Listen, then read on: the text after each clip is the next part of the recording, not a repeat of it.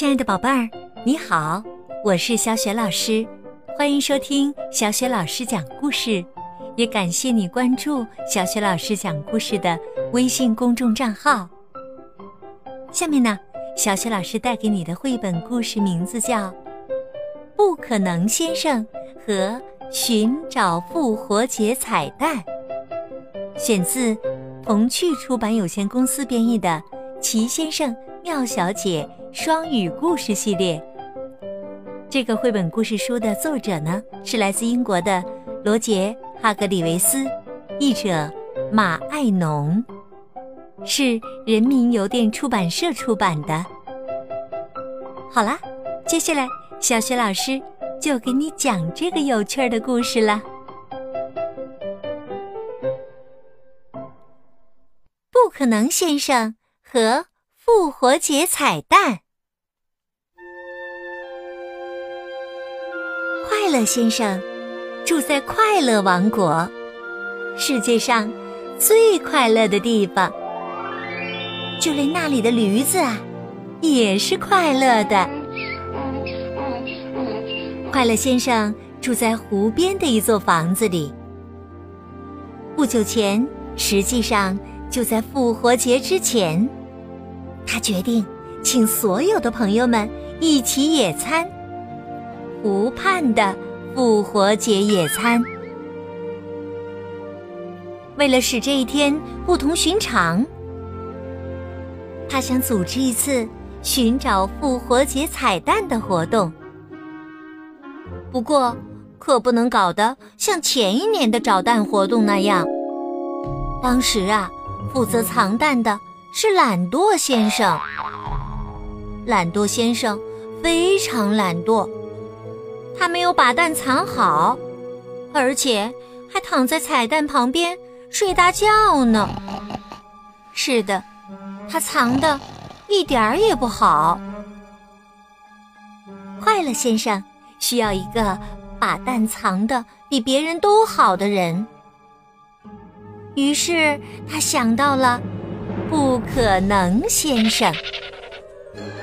你可以想象得到，不可能先生能做出不可能的事。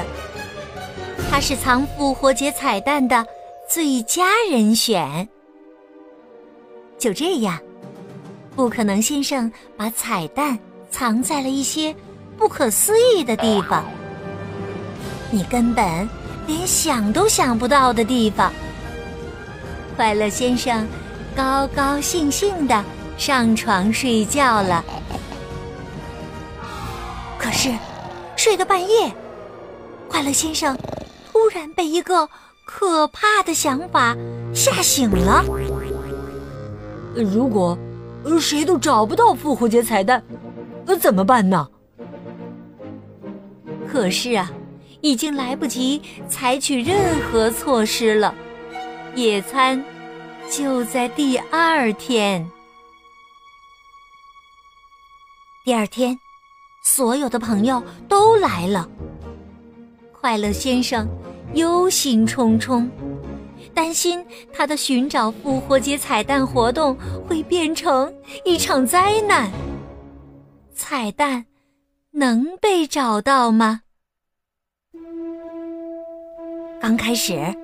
那些复活节彩蛋似乎永远不可能被找到，但是莽撞先生找到了第一颗。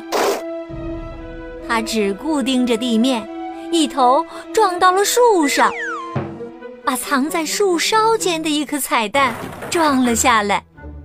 彩蛋砸在了他的脑袋上。不可能先生把一颗彩蛋。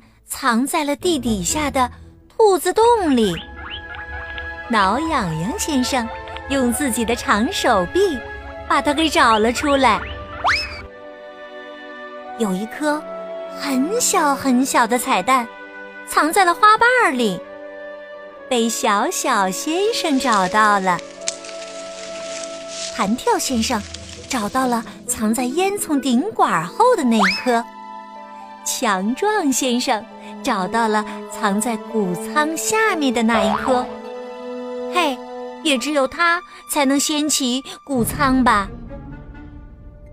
不可思议的是，高先生居然找到了藏在云朵里的一颗彩蛋。快乐先生喊道：“干得漂亮！我想你们找到了所有的彩蛋。”不可能先生说：“不完全是，还有一颗彩蛋要找。我敢说，没人能够找到，它是。”看不见的，确实不可能找到。大家异口同声地说：“嗯，一点儿也不错。”不可能先生轻声笑着说。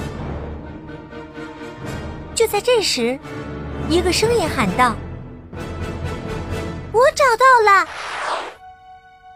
不知。从哪儿传来的声音？不知从哪儿，好像没人说话。原来呀，说话的是没人先生。快乐先生说：“看来呀，你说的对，不可能先生，确实是没人能找到他。”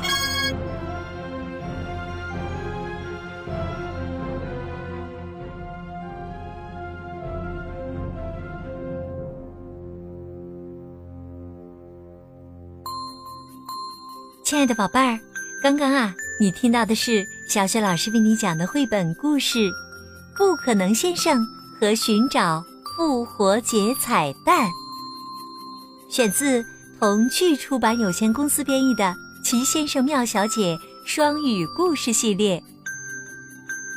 亲爱的宝贝儿，在这一集当中啊，不可能先生把彩蛋藏在了一些不可思议的地方，你根本。